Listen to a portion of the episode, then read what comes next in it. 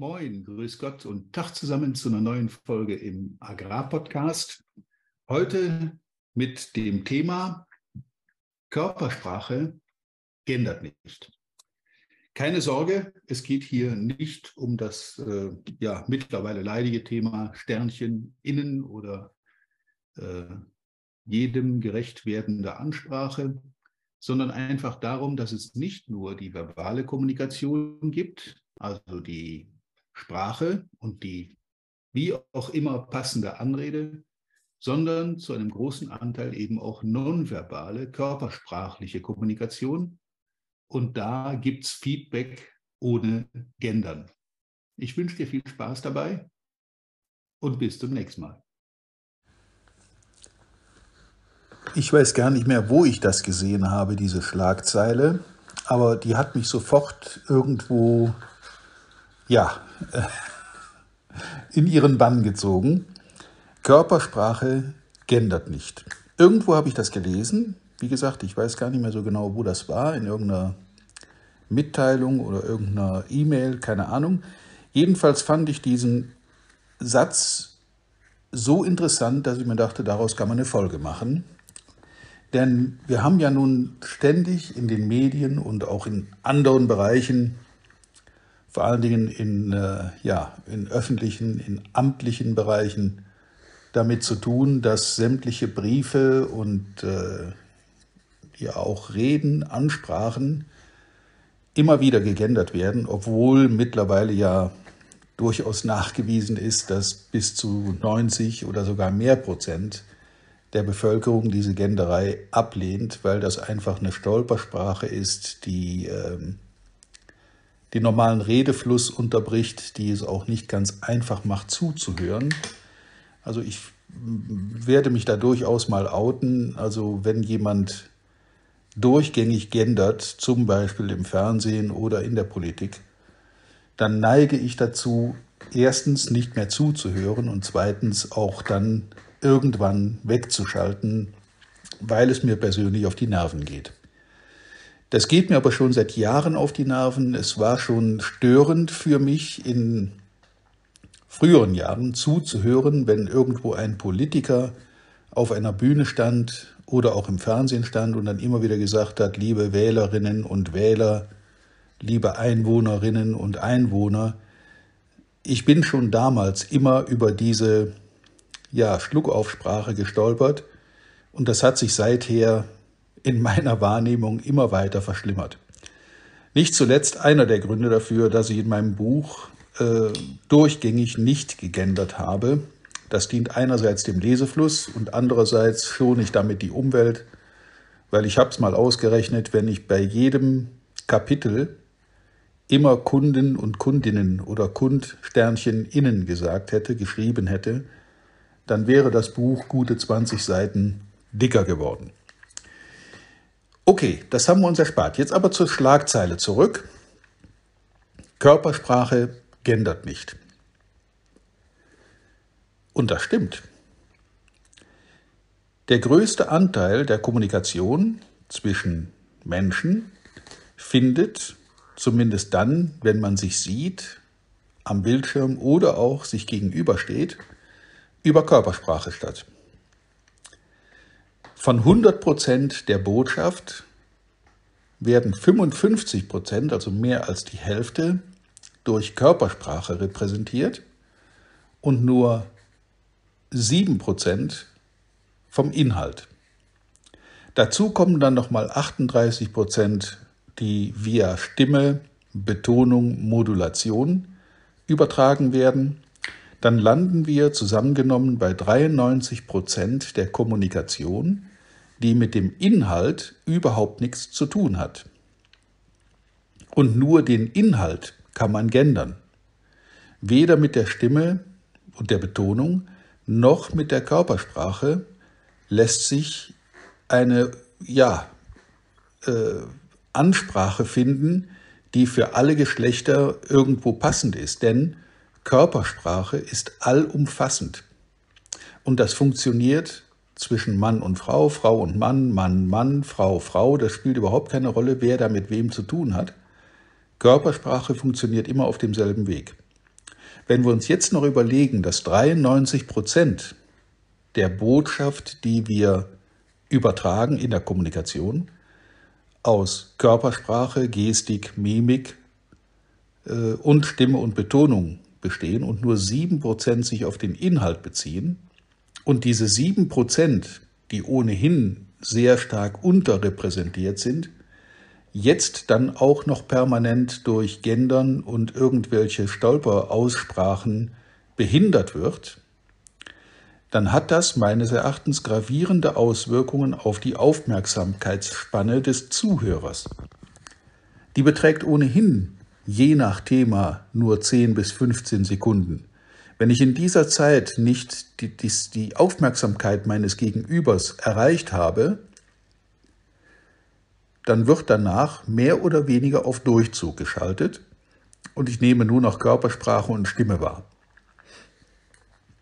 Man hat das in Holland vor vielen Jahren tatsächlich in der Praxis getestet, ob diese These wirklich stimmt. Ich möchte mich jetzt da auch nicht über Prozente streiten, ob es nun 7, 8, 9 oder 12 Prozent sind, die per Inhalt übertragen werden. Aber man hat in Holland den Versuch gemacht, bei Delegiertentagungen der politischen Parteien, der großen Parteien, ich nehme jetzt einfach mal die Parteien in den Mund, also CDU und SPD in Deutschland, das Äquivalent in, in Holland, und hat dann den Vorsitzenden der CDU vor den Delegierten reden lassen, aber mit der Rede und dem Programm der SPD. Und umgekehrt. Bei der SPD hat dann der SPD-Vorsitzende geredet, wohlgemerkt in Holland, aber mit dem Programm der CDU. Und jetzt dürft ihr raten, wie das ausgegangen ist. In beiden Fällen lag die Zustimmung nach der jeweiligen Rede bei über 90 Prozent. Das heißt aber doch mit anderen Worten, wenn jetzt das, wenn jetzt die Delegierten auf so einem Parteitag dem Programm der direkten Gegner zustimmen, was also sachlich, fachlich und rational überhaupt nicht denkbar ist, woran liegt es dann? Haben die möglicherweise den Inhalt der Rede überhaupt nicht richtig wahrgenommen oder nur bruchstückhaft und haben zugestimmt, weil nun mal die richtige Person auf der richtigen Bühne stand, aber das Falsche erzählt hat? Ich fände dieses, äh, diesen Test mal hochinteressant, auch hier bei uns in Deutschland mal durchzuführen.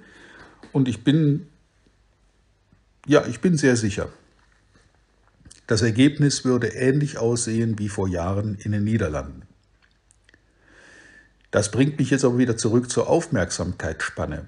Wie gesagt, wenn ich selber Fernsehen schaue oder ein Buch lese und ich muss mich ständig über irgendwelche gegenderten Texte äh, ja, drüber lesen oder ich werde ständig im Lesefluss unterbrochen, weil da wieder irgendwo irgendwas mit Sternchen innen drin steht. Tut mir leid, dann ist meine Aufmerksamkeit mit einem Schlag mehr oder weniger auf Null und der Inhalt, die Botschaft in diesem Buch oder in diesem Fernsehbeitrag interessieren mich nicht mehr.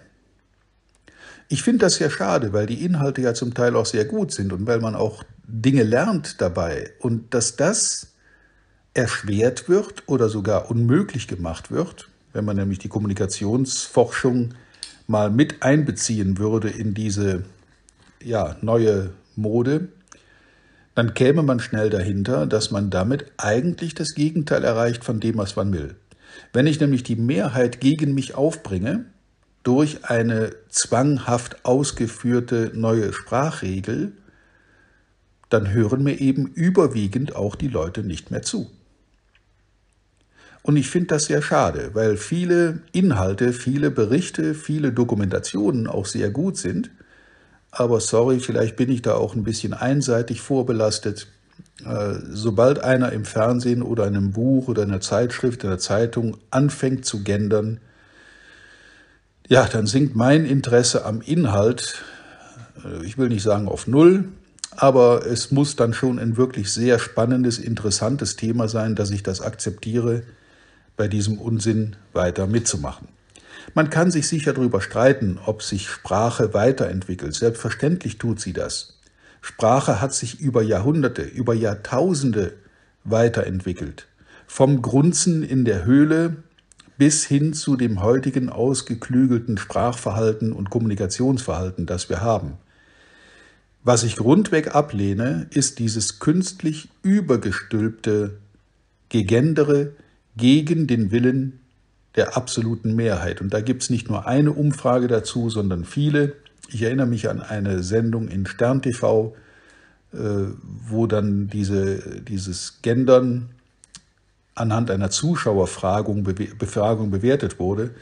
Und äh, selbst bei transgender Menschen war die Ablehnung von Gendersprache bei über 80 Prozent in der Summe über alle Zuschauer, die an der Umfrage teilgenommen haben. Ist vielleicht auch nicht immer repräsentativ, aber meines Wissens waren das über 20.000 Leute, die da äh, sich beteiligt haben, lag bei deutlich über 90 Prozent. Und wenn 90 Prozent der Zielgruppe etwas ablehnen, dann ist es aus meiner Sicht mehr als widersinnig, so etwas durchzusetzen, zumal unter dem Aspekt, dass eben nur 7% wahrgenommen werden über den Inhalt, den man transportieren möchte, 55% über Gestik, Mimik, Körpersprache und 38% über die Stimme, über die Betonung. Ja, was lernt uns das? Wenn wir weder mit der Stimme noch mit der Körpersprache gendern können, sondern nur in den 7% Inhalt und damit die Wahrnehmung auch noch erschweren, dann ist das aus meiner Sicht eine kommunikative Katastrophe, weil eben ein Großteil der Zielgruppe diese Kommunikation auf diesem Wege ablehnt. Und ja, im besten Fall auf Durchzug schaltet und nicht mehr zuhört oder kein Interesse mehr bringt oder einfach wegschaltet und sagt, interessiert mich nicht, höre ich mir nicht an, stört mich, macht mich aggressiv, was weiß ich, wie man darauf reagiert. Da würde mich auch deine Meinung mal interessieren. Wie siehst du das? Ich habe in meinem Buch einheitlich nicht gegendert und habe das auch vorne im Vorwort äh, ja, bekannt gegeben, nachdem im Verlag tatsächlich die Frage aufkam, ob man das Buch nicht durchgendern sollte. Gut, ich habe daraufhin gesagt, okay, dann sucht euch einen anderen Autor, aber äh, war vielleicht auch eine etwas harte Reaktion. Nur wenn ich das ablehne, dann ziehe ich das auch durch. Ich mache das weder im Training noch in meinem Buch noch hier in diesem Podcast. Und wen das gar zu sehr stört, dass ich eben nicht gendere, dem steht es frei, nicht an meinem Training teilzunehmen, mein Buch nicht zu lesen und auch den Podcast nicht weiter zu kommunizieren. Klingt jetzt hart, aber ich bin sehr sicher, wenn nur 10% dafür sind, ich kann relativ leicht auf 10% Zuhörer, Buchkäufer und Trainingsteilnehmer verzichten, ohne dadurch in Not zu geraten. Deshalb nehme ich mir das Recht heraus, an diesem Spielchen nicht teilzunehmen. Wie siehst du das? Mich würde deine Meinung interessieren. Gerne mal einen Spruch hier in die Kommentare oder auch gerne direkt an mich. Äh, stehe ich da alleine oder sind wir tatsächlich eine große Mehrheit, die diese Stolpersprache rundweg ablehnt? Wie auch immer, ich wünsche dir, ja, gerne ohne Gendersprache viel Erfolg, viel Spaß im Job und natürlich wie immer reiche Ernte. Bis zum nächsten Mal.